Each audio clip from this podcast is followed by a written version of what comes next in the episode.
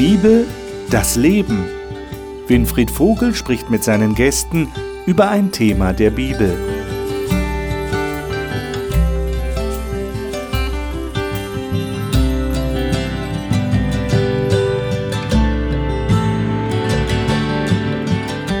In unserer Gesprächsrunde zur Bibel hier im Studio des Hauptchannels studieren wir immer noch den Galaterbrief. Das heißt, den Brief, den der Apostel Paulus an Christen in Galatien, dieser Provinz, was heute Türkei ist, in Kleinasien, geschrieben hat. Und er hat dort ein besonderes Anliegen gehabt. Das ist ja einer seiner frühesten oder vielleicht sogar der früheste Brief, den er geschrieben hat, den wir im Neuen Testament finden. Und sein großes Anliegen war, den Galatern klarzumachen, was Erlösung tatsächlich bedeutet. Und da hat es Leute gegeben, in den Gemeinden in Galatien offensichtlich, die versucht haben, so eine Ergänzung zur Erlösung durch Jesus Christus zu bringen.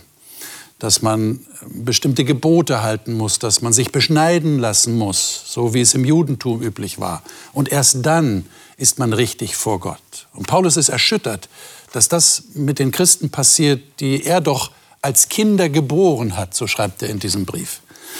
Heute geht es darum, dass er einen Vergleich aus dem Alten Testament bringt, um ihnen deutlich zu machen, worum es ihm geht. Deshalb der Titel Nicht Kinder der Magd. Denn in dieser Geschichte aus dem Alten Testament geht es um eine Magd, um die Magd Hagar, die Magd von Abraham und Sarah. Darauf werden wir gleich zu sprechen kommen. Und wenn uns die Frage stellen, was können wir daraus lernen? Was hat das mit uns heute zu tun? Das ist, glaube ich, eine spannende Frage. Dieser Frage möchte ich mit meinen Gästen hier im Studio nachgehen und die Gäste darf ich Ihnen jetzt vorstellen. Adelheid Ehrenholz hat Psychologie studiert und war einige Jahre psychologische Beraterin in eigener Praxis. Sie sagt, sie habe den Eindruck, dass Gott an einigen Stellen in der Bibel sie ganz persönlich meint. Dani Canedo ist mit teils spanischen Wurzeln in Rheinland-Pfalz geboren und aufgewachsen und lebt heute im südlichen Hessen. Sie sagt, sie sei dankbar für ihr christliches Elternhaus, sei sich aber dessen bewusst, dass Glaube nicht vererbt werden kann. Erik Hensel ist verheiratet und arbeitet als Pastor einer Freikirche in Augsburg. Er sagt, die Bibel sei für ihn niedergeschriebenes Wort Gottes und es fasziniere ihn, in altbekannten Bibeltexten neue Perspektiven und Wahrheiten zu entdecken. Dr. Hajo Giebel ist in Norddeutschland geboren, lebt aber schon lange im Raum München. Er hat in Elektrotechnik promoviert und eine weltweit operierende Bildverarbeitungsfirma gegründet. Er sagt, die Bibel helfe ihm, das Ziel nicht aus den Augen zu verlieren. Der Vergleich, den der Paulus bringt, ich begrüße euch hier im Studio, der Vergleich, den der Paulus bringt, ähm, der steht in Kapitel 4 in diesem Brief an die Galater. Wir schlagen mal dieses Kapitel auf und lesen die Verse 21 bis 24a, das heißt der erste Teil von Vers 24. Erik, du sitzt neben mir, hast die Bibel aufgeschlagen. Äh, welche Übersetzung hast Schlachter. du? Schlachter. Die Schlachterbibel. Sei doch so gut und lies uns diese Verse mal vor. Sagt mir, die ihr unter dem Gesetz sein wollt, hört ihr das Gesetz nicht? Es steht doch geschrieben, dass Abraham zwei Söhne hatte. Einen von der Magd, den anderen von der Freien. Der von der Magd war gemäß dem Fleisch geboren, der von der Freien aber Kraft der Verheißung. Und das hat einen bildlichen Sinn. Dies sind nämlich die zwei Bündnisse. Weißt du was, ich denke, wir lesen mal den ganzen Abschnitt, dann haben wir gleich das ganze Bild, das er hier schildert, vor Augen oder im, im Geist. Lies doch mal bis Vers 31 weiter. Also dies sind nämlich die zwei Bündnisse. Mhm. Das eine vom Berg Sinai, das zur Knechtschaft gebiert, das ist Hagar. Denn Hagar bedeutet den Berg Sinai in Arabien und entspricht dem jetzigen Jerusalem und es ist in Knechtschaft samt seinen Kindern. Das obere Jerusalem aber ist frei und dieses ist die Mutter von uns allen. Denn es steht geschrieben, Freue dich, du Unfruchtbare, die du jetzt nicht gebierst. Brich in Jubel aus und jauchze, die du nicht in Wehen liegst. Denn die Vereinsamte hat mehr Kinder als die, welche den Mann hat. Wir aber, Brüder, sind nach der Weise des Isaak Kinder der Verheißung. Doch gleich wie damals der gemäß dem Fleisch geborene den gemäß dem Geist geborenen verfolgte, so auch jetzt. Was aber sagt die Schrift?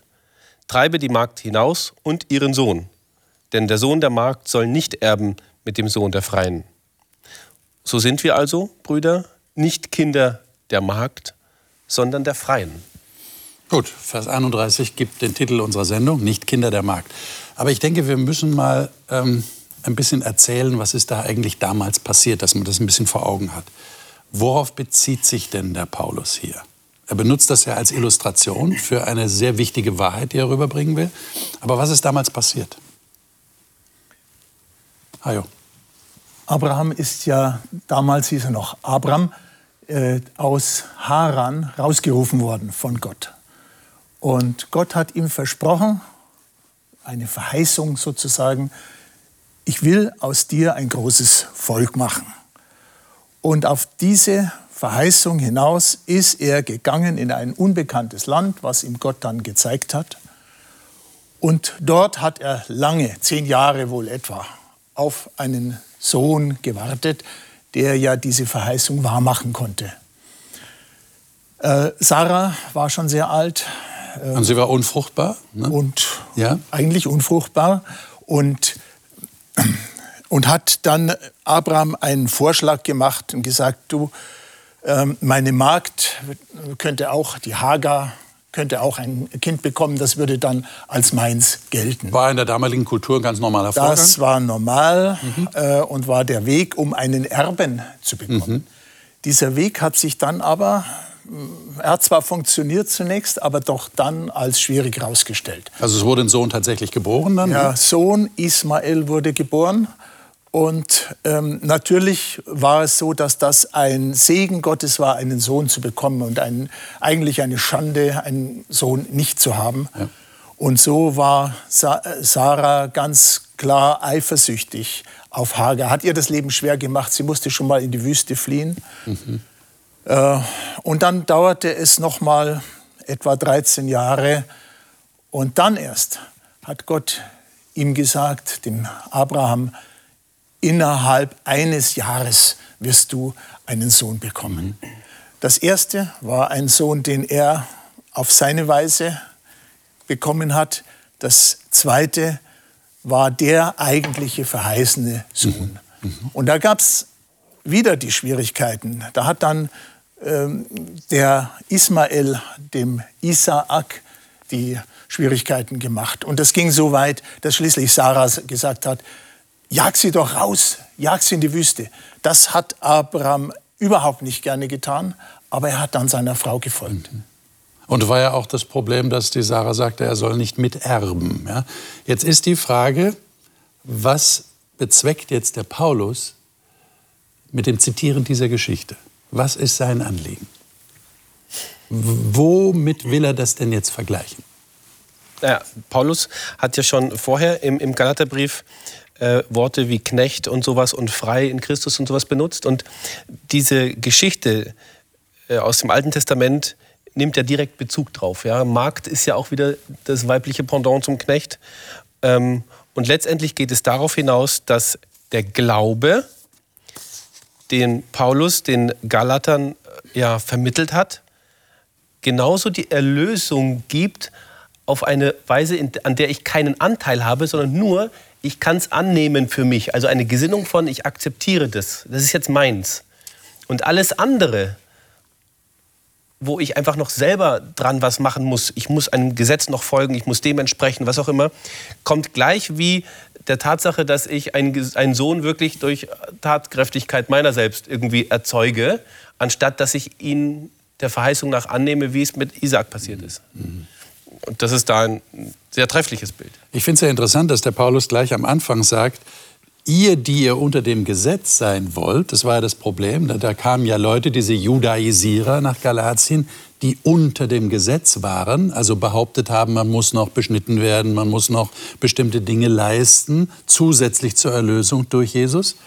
Und dann sagt er, aber ihr solltet gerade auf das Gesetz hören. Und diese Geschichte ist ja im Rahmen des Gesetzes, weil der Jude ist ja der Auffassung, dass die ganze Tora, die fünf Bücher Mose, sind das Gesetz. So bezeichnet er das. Ja, ja. Tora heißt ja das Gesetz. Es ist schon genial, wie er hier versucht, praktisch sie mit ihren, mit ihren eigenen Quellen zu schlagen.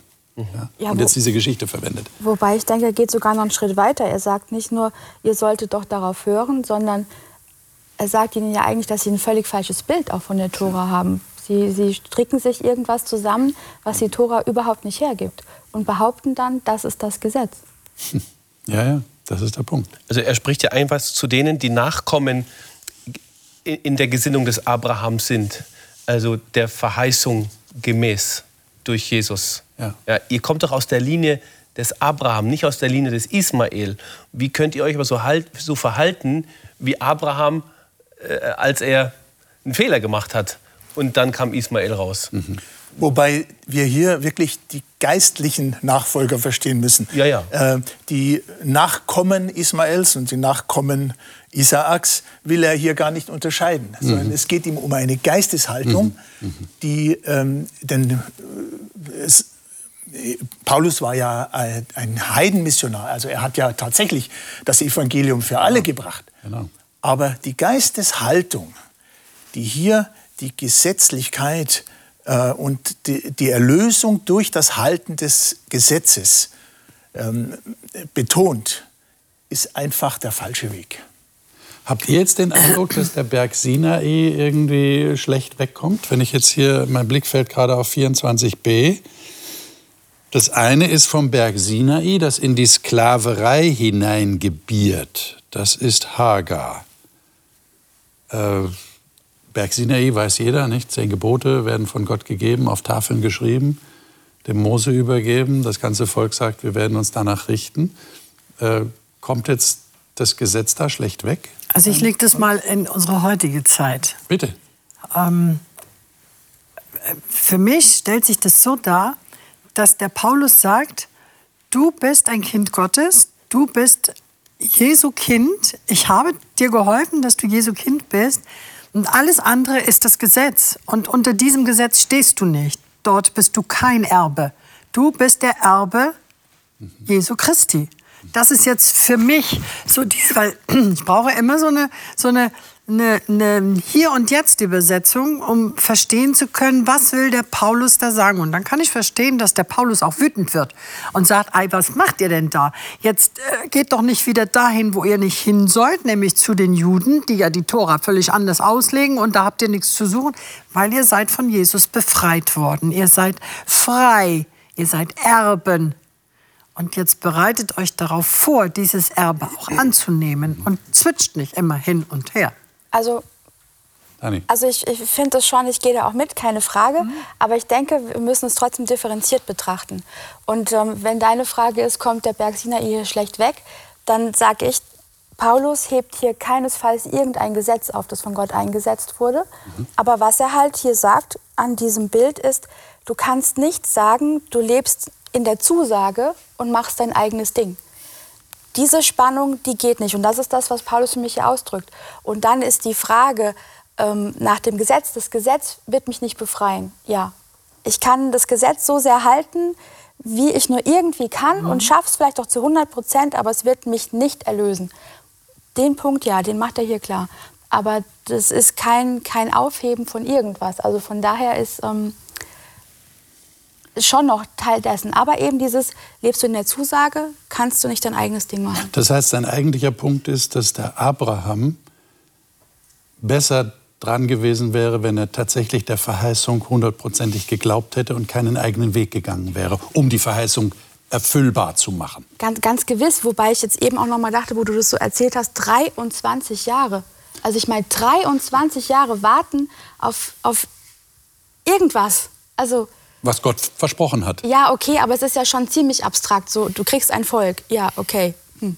Das sind ja Der hat noch nicht mal einen Sohn. Ne? Ja, also, also das ist schon wow. Also ich finde, dafür war Abraham eh Geduld, tiefenentspannt. Mhm. Also 23 Jahre, also wenn ich da so an mich denke, puh. Ja. Aber Und trotzdem hätte, hätte er es nicht machen sollen, oder wie? Mit der Hagar. Aber das Leben wäre bestimmt entspannter gewesen, wenn er das nicht gemacht hätte. Mhm. Und also wenn ich so die Bibel richtig verstehe, hat glaube ich schon noch dieses, diese Idee der ein oder zwei Personen Ehe, also ein Mann und eine Frau und nicht ein Mann und mhm. unzählige Frauen.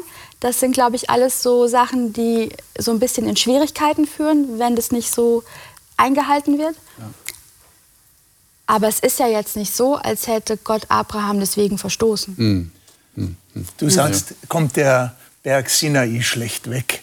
Also in der Geschichte ist es tatsächlich so, dass auch Ismael gesegnet wurde. Mhm.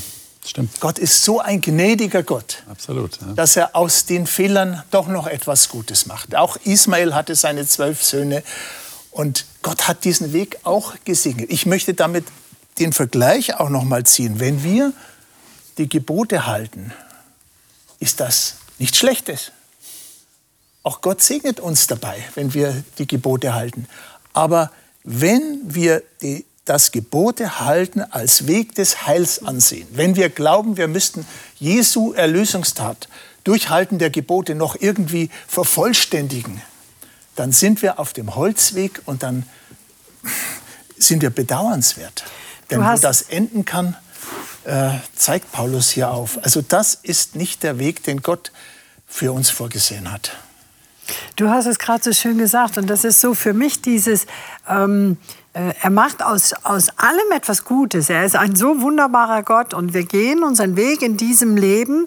Ähm, ähm, nicht immer in der, in der ähm, Erbschaft, sondern wir gehen ihn auch ähm, in die verkehrten Wege. Und selbst die Verkehr, aus den verkehrten Wegen macht er etwas ganz Wunderbares. Und ähm, der Paulus ähm, erinnert uns immer wieder daran, kommt wieder zurück. Ja, bleibt nicht da stehen. Ähm, ich glaube nicht, dass er, dass er dadurch, dass er so weit weg war und dass er nicht anwesend war, dass er irgendetwas verboten hat, sondern er will die Kinder immer wieder zurückholen, immer wieder.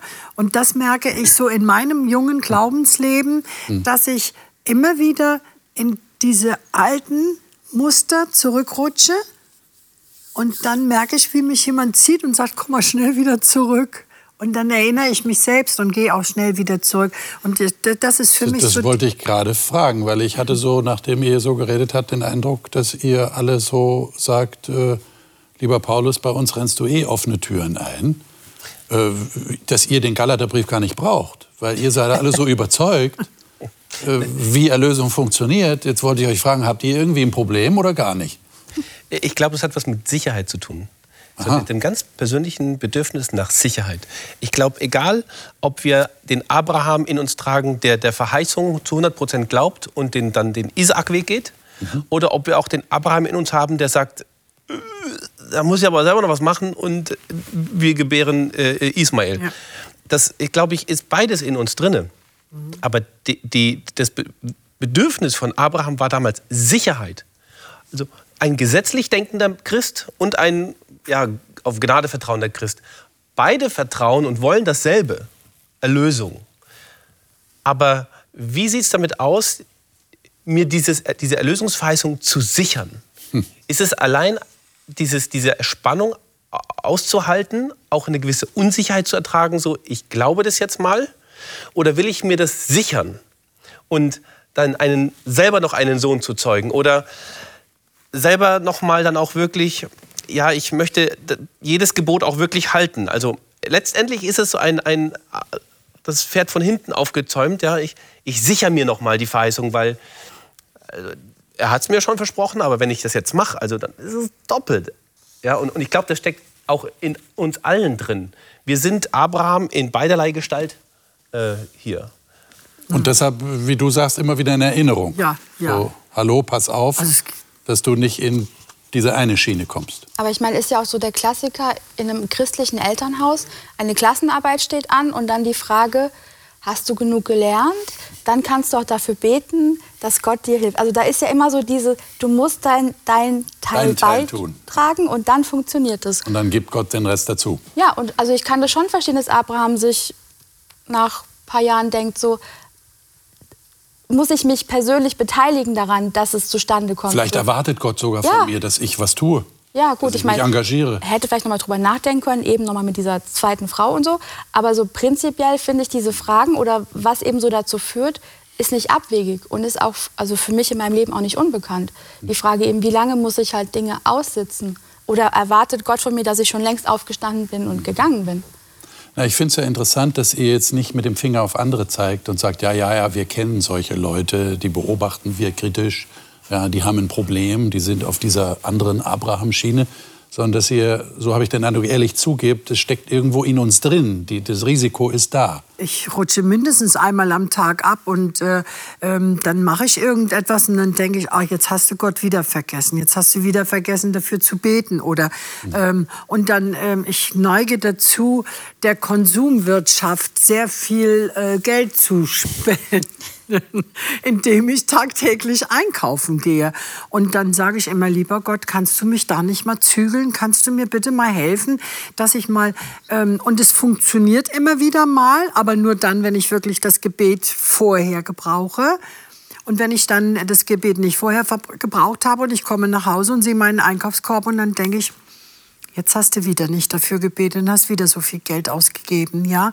Und ähm, das sind für mich ähm, so dieses äh, unter unter unter dem Segen Jesu stehen, also in der Erbschaft sein. Also ich, ich werde auf das Erbe, ich bin noch so unmündig, aber ich, ähm, ich habe ja meinen Verwalter und Jesus ist mein Verwalter. Und du meinst, man könnte dieses Konsumverhalten auch in den geistlichen Bereich übertragen, im Grunde genommen. Ich, ich muss was geben Sicherlich. dafür, dass ich dann was bekomme. Ich muss ja. für jede Leistung, die ich Sicherlich. in Anspruch nehme, auch bezahlen. Und das könnte ja auch im geistlichen Bereich ja, ja. denken ja, sein. Ja, ja, ja. Ja, du fragst, wie geht es euch persönlich? Ich stand schon mal in einer ähnlichen Situation wie Abraham. Es ging da nicht um Kinder. Aber ich war mal zuständig für eine Schule, eine christliche Schule. Und da ist immer, wer sowas kennt, der weiß das, immer das Problem, bekommen wir die richtigen Lehrer. Und äh, natürlich gibt es Lehrer wie Sand am Meer, aber die richtigen, die auch die richtige geistliche Einstellung haben, die auch mit den Glaubensinhalten, die wir vertreten, äh, voll übereinstimmen. Da gab es keinen Bewerber dabei. Wir hatten jemand, dann, das hätten wir uns vorstellen können, aber dann war die Frage, sollen wir noch warten? Ich bin überzeugt, dass Gott sicher den richtigen Lehrer für uns äh, finden würde. Aber die Zeit rückte ja voran. Und dann kam das Ende der Schulzeit. Dann musste eine Entscheidung getroffen werden. Und es gab wirklich einen Konflikt, wo wir uns sagten, ähm, ja, warte. Dann sage ich, wie lange sollen wir denn warten? Äh, ja, bis am ersten Schultag, da geht dann die Tür auf und da kommt der richtige Lehrer rein. Habt Geduld, auf, auf Gott zu warten. Und ich will einfach nur mal sagen, ich möchte nicht das eine oder das andere äh, jetzt äh, kritisieren, sondern einfach sagen, wir stehen manchmal in so einem Konflikt, mhm. wo wir sagen, sollen wir noch warten? Hat Gott tatsächlich für uns noch was, das Richtige vorgesehen? Oder sollen wir jetzt menschlich das tun, was jetzt eigentlich notwendig ist? Ich meine, es gab genügend, genügend Gründe, eine Entscheidung rechtzeitig zu fällen. Ich sage auch nicht, wie wir entschieden haben, aber, äh, aber es ist ein Konflikt, in dem wir manchmal stehen. Soll ich noch ja. warten? Vielleicht auch junge Menschen, die irgendwo einen Partner suchen. Soll ich noch warten, bis der Richtige vorbeikommt? Da ist ein netter Mensch. Äh, hat Gott was anderes noch für mich vorgesehen? Das ist schon ein Konflikt. Also es geht letztlich um Vertrauen. Ja? Vertrauen in Gott und in seine Führung im Grunde genommen. Und in die Verheißung, die er gegeben hat. Ja, und ja. das Aushalten, dass man vielleicht tatsächlich was Besseres verpasst. Also, also vielleicht vielleicht wäre ja wirklich noch der Superheld gekommen, aber vielleicht ist es wirklich nur ja, der ja. nette Nachbar. Ja. Also in, in, ich spüre das, äh, dieses Vertrauen und eine Verheißung. Also gerade meinetwegen jetzt ganz konkret die Verheißung, du bist erlöst. Also was einem ja eine, eine, eine Lebenssicherheit gibt, ja, für die existenziellste Frage, was kommt nach dem Tod? Mhm. Du bist erlöst. Äh, wenn, ich merke das in mir, ob ich so isaakisch oder ismaelisch unterwegs bin, ähm, an dem Punkt, wo ich denke, die Verheißung annehmen, okay, aber wie, wie sehr kann ich mich selbst dann jetzt mal annehmen? Auch wenn ich die dunklen Seiten in mir erlebe, mit denen ich nicht zufrieden bin und die, an denen ich eigentlich eher, die an meiner Erlösungsgewissheit sägen wollen. So, wenn du so bist, mhm. sowas kommt nicht in den Himmel rein. Mhm. Und dann bin ich ja versucht, wieder den Ismael-Weg zu gehen. Ich muss da mal selber Hand anlegen. Ja, dass da was anderes raus wird. Aber musst du dann nicht eine bewusste Entscheidung treffen, dass du sagst, ich will es jetzt anders machen? Ja, schon, aber das ist das, was äh, ähm, äh, Paulus ja weiter vorher sagte. Ähm, Mache ich das als Knecht oder als Sohn? Der Sohn macht durchaus ähnliche Dinge wie der Knecht, aber aus einer ganz anderen Haltung heraus. Ich muss also dann nicht ein besserer Mensch werden, um in den Himmel zu kommen, sondern die Gewissheit, du bist doch längst angenommen. Das verändert einen. Mhm. Also man wird zu dem, was man schon längst ist. Aber das hat das sind Prozesse, die wahrscheinlich auch Menschen in der Psychotherapie mal erleben können. Also das, da gibt es ganz viele Parallelen. Angenommen sein und das verändert einen. Das kann man, glaube ich, gar nicht erklären, das muss man erleben. Jetzt würde ich von euch gerne wissen, was meint denn der Paulus, wenn er sagt, dass Jerusalem droben, er hat vorher vom irdischen Jerusalem gesprochen, er hat gesagt, das ist Sklaverei. Damit meint er diese Judaisierer. Aber dann sagt er, das Jerusalem droben, das ist Freiheit. Was meint er? Was, was will er damit ausdrücken? Das Jerusalem droben ist Freiheit. Wie versteht ihr diesen Satz? Also ich, ich glaube, ich verstehe es so als dieses, als dieses Gesamtpaket.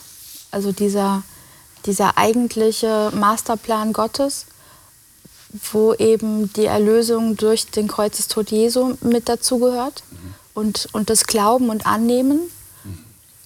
Ähm, also so dieses, ich glaube, so in diesem Setting verstehe ich diesen Satz. Mhm. Okay. Also losgelöst von, von menschlicher Interpretation, Auslegung, eigene Bilder, sondern so dieses das Original. Also, das, also auch das, das Jerusalem unten war ja eigentlich nur eine Kopie von dem, wie das himmlische Jerusalem sein soll und so dieses zurück zum Original. Also es geht um, um das Jerusalem, das auch in der Bibel immer wieder beschrieben wird, das im Himmel eigentlich ist. Ja. In dem wir einmal sein werden als erlöste Christen. Genau, also dieses Spiegel, ja, das Jerusalem auf der Erde, Heiligtum, das Gesetz im Heiligtum. Mhm. Ich meine, wenn wir mal in das letzte Buch der Bibel reingucken, in die Offenbarung, da gibt es eine Stelle, wo, wo Johannes, der das alles sieht, einen Blick in den Himmel tut, in den Tempel und er sieht auch da das Gesetz. Ja, also wir haben beides da. Und, und das ist ja der Punkt, das, das hast du ja vorhin auch schon gesagt, und, oder, oder du, ähm, Paulus löst das Gesetz ja nicht auf als etwas, was nicht mehr da ist. Wir sind eben nicht gesetzlos.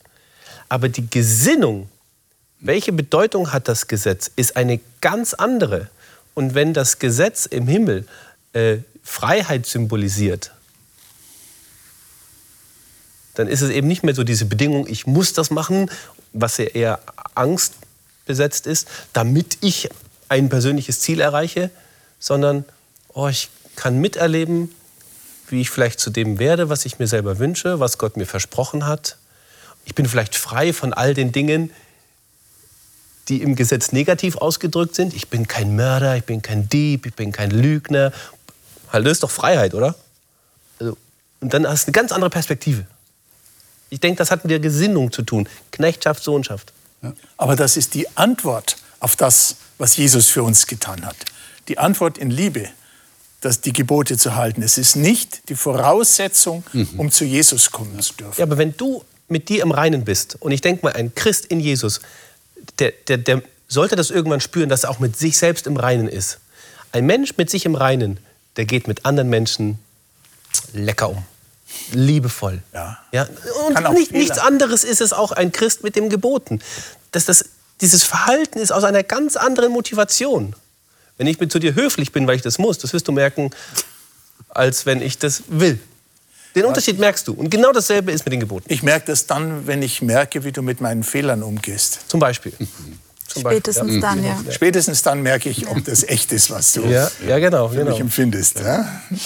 Äh, jetzt sagt der Paulus hier in Vers 27, er zitiert ja aus Jesaja 54 einen Vers. Ähm, denn es steht geschrieben, also das ist jetzt das Zitat aus Jesaja, Freue dich, du Unfruchtbare, die du nicht gebierst. Also es geht hier offensichtlich um Sarah. Äh, brich in Jubel aus, rufe laut, die du keine Geburtswehen erleidest, denn viele sind die Kinder der Einsamen mehr als diejenigen, die den Mann hat. Ihr aber Brüder seid wie Isaak, Kinder der Verheißung. Ähm, wie versteht ihr dieses Zitat? Warum bringt er das gerade hier? Äh, was will er damit zum Ausdruck bringen? Freue dich, du Unfruchtbare, die du nicht gebierst. Es ist doch eigentlich, im, es ist eigentlich ganz andersrum, oder? Diejenige, die, also die Sarah, wenn wir sie als Beispiel nehmen, die hat sich ja nicht gefreut darüber, dass sie Kinder, keine Kinder bekommt und dem Abraham den Sohn der Verheißung schenkt. Also was ich an dieser Geschichte immer wieder so irritierend und bestürzend finde, ist, dass die die Sarah, die ja nun mal die erklärte Frau von Abraham war, ähm, dann auch tatsächlich auf Gottes Zusage hin dieses Kind bekommt und diesen Sohn hat, trotzdem Hagar und Ismael nicht sein lassen kann.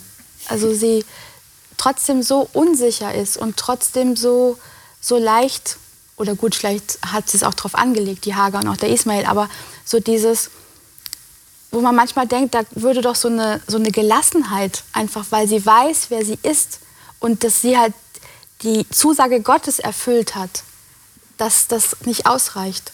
Ja, aber das ist ja jetzt hinterher. Ich habe den Eindruck, er zitiert das äh, in Beschreibung dessen, was vorher passiert ist, bevor sie den Isaak geboren hat. Ist das nicht so? Dass sie sich da schon freuen sollte, dass sie nicht gebiert. Das ist ja schon eine große Herausforderung, dass eine Frau in der damaligen Kultur vor allem sich freuen soll, dass sie, dass sie keine Kinder bekommt. Aber das Thema ist für mich ja auch, die Sarah ist ja eine Freie. Sie ist ja freigeboren. Ja, sie ist ja. ja nicht im Sklaventum geboren. Und die Hagar ist eine Sklavin.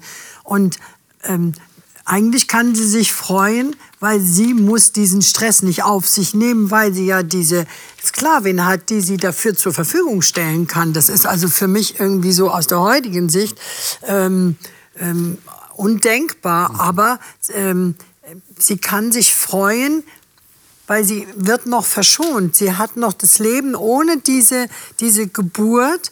Ähm, und sie kann das Ganze von außen noch mal betrachten durch ihre Sklavin mhm. die nie frei geboren wurde, die gar keine Möglichkeit hatte, selbst zu entscheiden. Mhm. Die wurde gezwungen, diese, dass das geschieht. Okay.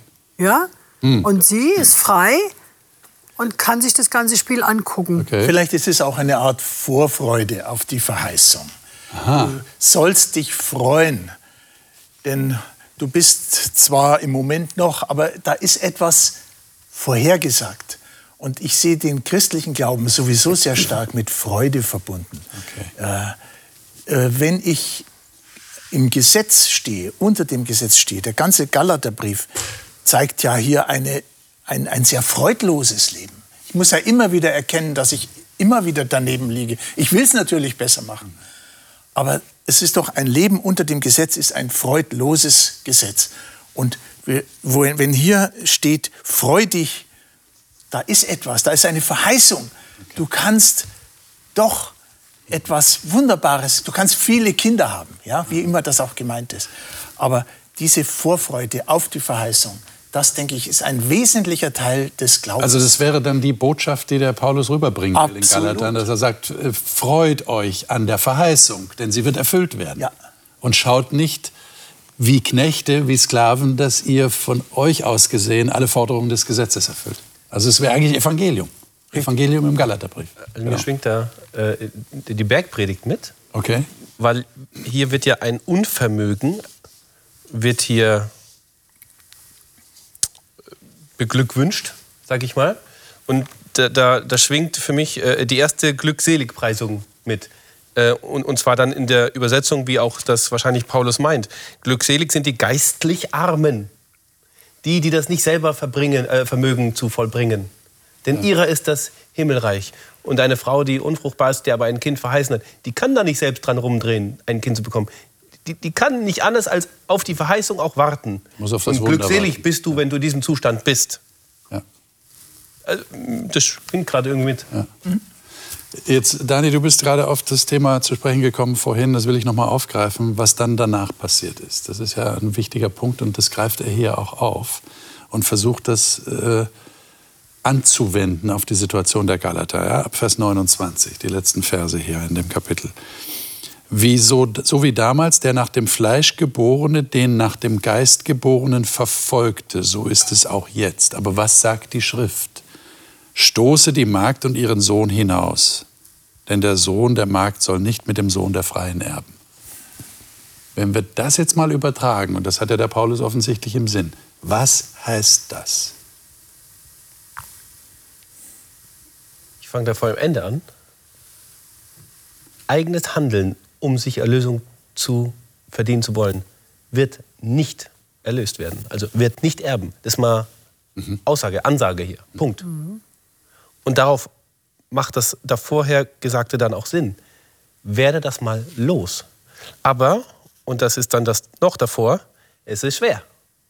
Die werden immer im Clinch liegen. Da gibt es dann auch eine Verbindung. Und wenn es eine Streitverbindung ist, mhm. und das musst du loswerden. Und wie stoße ich jetzt im übertragenen Sinne den Sohn der Magd hinaus? Also versteht ihr, was ich meine? Es geht jetzt nicht, nicht mehr um, um ja. Sarah und Hagar und Ismael, sondern es geht ja um das, was Paulus illustrieren will. Wie stoßen wir den Sohn der Magd hinaus? Also das ist auch das, was ich eben so ein bisschen meinte, was vielleicht nicht so klar geworden ist. Mhm. Also ich kann halt nicht beides haben. Entweder ich lebe in der Zusage oder ich lebe halt fleischlich. Und zu sagen, man macht da so ein Gentleman Agreement und wir kommen schon miteinander klar, das so von neun bis elf, funktioniert nicht. Also da muss schon ein, ein, klares Bedürfnis sein, auf welcher Seite möchte ich leben. Dass ich dann immer wieder falle, ist eine andere Geschichte. Aber so, was ist, was ist meine Grundhaltung? Wer möchte ich sein? Und da ist für mich einfach so dieses, warum muss das dann nochmal gesagt werden? Weil sie lebt ja in der Zusage. Sie hat ja noch kein Kind. Und sie kann sich nicht einfach auf diese Zusage konzentrieren, sondern sie konzentriert sich auf das Fleischliche. Und, und dann eben zu sagen, guck da weg, jubel über deinen Status, ist vielleicht so das Geheimnis des Erfolges. Eben nicht auf das ähm, ja, auf die Schwächen fokussiert zu sein, sondern eben auf die, auf die Zusagen, auf die Stärken, auf das Positive. Für mich ist der Ismael der, der für mich ist der Ismael meine Verfehlungen im Leben, so meine, ähm, meine Süchte, äh, meine Eitelkeit, meine, ähm, mein Unvermögen, mit anderen umgehen zu können, ähm, meine Kaufsucht, wenn ich sie denn so in der Form leben würde, wie, wie man sie beschreibt. Ähm, also all diese Dinge, die ähm, nicht zu diesem weltlichen Leben gehören, denen wir ja äh, angepasst sind, das ist, stellt für mich den, den Ismail da. Also den, der muss raus, der muss weg. Der so. Okay. Ja? Du hast gefragt, wie stoße ich die dann konkret ja. aus? Und ja. die Aufzählung fand ich ja ganz spannend. Ja? Also das, wo ich mir selber zur Last werde in genau. meinem Leben. Genau. Ja? Mhm. Oder Süchte, ähm, mhm. wie auch immer. Das müssen ja immer keine harten Süchte sein, Drogen und ja. keine Ahnung was. So ganz persönliche Dinge, so Süßigkeiten oder aber, weiß was Aber, aber geht es dem Paulus denn wirklich darum? Naja, also wenn dass wir, wir, dass wir Sünde ablegen, geht es ihm wirklich darum? Äh, der Punkt ist, dass wir an diesen, wir werden immer dann unser, unser Problem haben ähm, mit unserer Heilsgewissheit, wenn wir an uns diese Punkte erleben oder wenn wir es daran festmachen. Mhm. Und wenn wir deswegen dann an dem Punkt arbeiten, ja, oh, ich darf nicht mehr so viel essen ja, und nicht das genau. schlechte Essen und mm, ich bin dauernd auf dieses Essen oder auf diese irgendwelche Sucht ja, da fixiert, ja, dann sind wir beim Ismail unterwegs. Mhm. Aber wenn ich der Verheißung glaube und dann bin ich beim Vertrauen, Vertrauen, dass Jesus mich führt und ans Ziel bringt, dann gehört dazu, und das möchte ich eigentlich als konkreten Weg nennen, wie werde ich den los, den Ismael? Da muss ich auch mich annehmen. Wenn ich Jesus angenommen habe und vertraue, dass er mich angenommen hat, dann muss ich auch anfangen, mich anzunehmen, so wie ich bin, mit allem dem, was Und dann bist du ganz gefällt. entspannt und sagst, ich muss mich jetzt um gar nichts ich, mehr kümmern. Ich bin davon zutiefst überzeugt, wenn ich auch die negativen Seiten an mir annehme und Frieden damit mache, werden die so unwichtig, dass die von alleine gehen, ohne dass ich mich darum kümmere. Hm. Das ist jetzt eine krasse Aussage, ja. aber ich glaube, dass einige das vielleicht schon mal erlebt haben. Ja. Ich habe es erlebt. Wenn ich mich nicht auf das fokussiere, was, worunter ich selber leide und wo ich dann auch irgendwie immer an meinem Heil zweifeln will, und das aber mal akzeptiere als das, was es ist, mhm. mich also selber so annehmen, wie auch Jesus mich angenommen hat, dann werden die irgendwann gehen. Also ich höre bei dir so raus, du, du plädierst dafür, man muss den richtigen Schlüssel gefunden haben, man muss den richtigen Zugang, man muss das Pferd von vorne aufzäumen, nicht von hinten aufzäumen. Also man muss den richtigen Zugang zu diesem Problem finden. Nicht selber sich anstrengen und verkrampft. So, aber, aber ich, ich möchte noch mal sagen, Annahme, Annahme. Okay. Also, also mich selbst mal angenommen haben, mhm. mit auch all dem Schlechten, der ich bin. Mhm. Annahmen, annehmen, angenommen sein, sich selbst annehmen. Mhm. Und ich glaube, dass das ein erster Schritt ist dazu. Aber das ist nicht leicht, oder? nein, nicht immer das, was man in sich nicht mag, auch noch selber bekämpfen. Eigentlich bekämpft man sich selbst damit. Mhm. Aber sich komplett annehmen heißt auch, auch das Schlechte in, in mir annehmen. Also wirklich selber mal voll zu, zu vollziehen, was Jesus an mir getan hat. Und dann mal erleben, was dann passiert. Mich mit den Augen Gottes sehen, könnte man ja, so sagen? Ja, genau. Weil er mich annimmt, wie das ein Vater den Sohn Vertrauen. annimmt? Das ist dann wirklich Vertrauen. Da tue ich nichts mehr dann wirklich. Wir hatten letzte Woche schon das äh, Bild vom, vom verlorenen Sohn, den der Vater annimmt ja, wieder. Ja, genau. ja, ja. ja, und der ältere Sohn, der versucht wie ein Sklave mhm. zu arbeiten und sich den Lohn des Vaters zu verdienen oder die Liebe des Vaters zu verdienen. Das wäre dann diese, ja. dieser richtige Zugang, ja. sich selber so zu sehen, wie Gott uns sieht. Okay. Ja, und ich denke auch wirklich die Freiheit, diese, diese negativen Punkte, diese schwarzen Flecken wirklich aus den Augen zu verlieren. Also ja. es gibt im Sport gibt es ein Beispiel, eine Fußballmannschaft, die über Jahre Europa und Weltfußball dominiert hat, hat ähm, eben nicht mehr die Schwächen ausmerzen wollen, sondern hat die, Schwächen, äh, die Stärken von jedem Spieler gefördert. Und das hat halt dazu geführt, dass sie ein Turnier nach dem anderen gewonnen haben, was dann nachher andere Mannschaften kopiert haben, wodurch das zu einem Wechsel gekommen ist. Aber so dieses, ich glaube, wir, wir haben so die Tendenz, man kritisiert ja auch mehr, als dass man lobt. Mhm. Also wir sehen immer das Negative viel stärker als das Positive. Und wirklich sich selber auch diese Freiheit zu gönnen, zu sagen, ja, ich bin nicht vollkommen, aber ich kann, ich glaube, du hast eben gesagt, werde der du schon bist. So dieses, diese Möglichkeit besteht. Gott sieht mich so durch seine Augen und es einfach auch zuzulassen, dass ich dieser Mensch auch werden kann, weil er mich dahin führt und nicht, weil ich irgendwas tun muss, irgendwas wegradieren muss, was ich eigentlich eh nicht kann. Und ganz ehrlich, die Sachen, die einen bei den Eltern am meisten nerven, das sind die Sachen, die man am ehesten übernimmt. Mhm. Also von daher, wir müssen echt entspannter sein. Und das wäre dann das, was der Paulus meint mit stoße die Magd und ihren Sohn hinaus? Ja. Was ihr gerade beschrieben habt? Das wäre dieser Prozess. erklären, ja. ja. ja. Das heißt, liebe Zuschauer, es geht um eine, um eine Einstellung, die ich gewinne. Das, das höre ich so raus aus dem, was die Gäste hier gesagt haben. Und äh, jetzt ist die Frage, wie, wie gehen Sie gedanklich damit um, wenn Sie Ihr eigenes Leben reflektieren? Wie gehen Sie mit Ihren Schwächen, mit Ihren Fehlern, mit Unrecht um? Und welchen Weg wählen Sie dann? Welchen Weg wähle ich dann? Den Weg der Magd, das heißt der Weg, wo ich selber versuche etwas zu tun, damit ich dann am Ende gut dastehe und erlöst bin? Oder den Weg Isaaks? Das ist das Bild, das Paulus hier verwendet. Wir werden das nächste Mal über die Freiheit reden. Weil im fünften Kapitel, das ist das nächste Mal nächste Woche dran, da sagt äh, Paulus, ihr seid zur Freiheit berufen. Ja. Zur Freiheit in Christus. Und das Thema wird sein, die Freiheit, die Jesus meint. Es geht also, und Jesus hat ja selber von der Freiheit geredet, als er hier auf der Erde war. Welche Freiheit ist das eigentlich? Wenn Sie das wissen wollen, dann seien Sie das nächste Mal wieder dabei. Bis dahin Gottes Segen. Sie dürfen uns wie immer gerne Fragen stellen über die üblichen Kanäle, die Ihnen offen stehen. Und wir freuen uns, wenn wir von Ihnen hören. Und wir werden versuchen, Ihre Fragen zu beantworten, soweit das möglich ist. Alles Gute Ihnen, Gottes Segen. Bis dahin.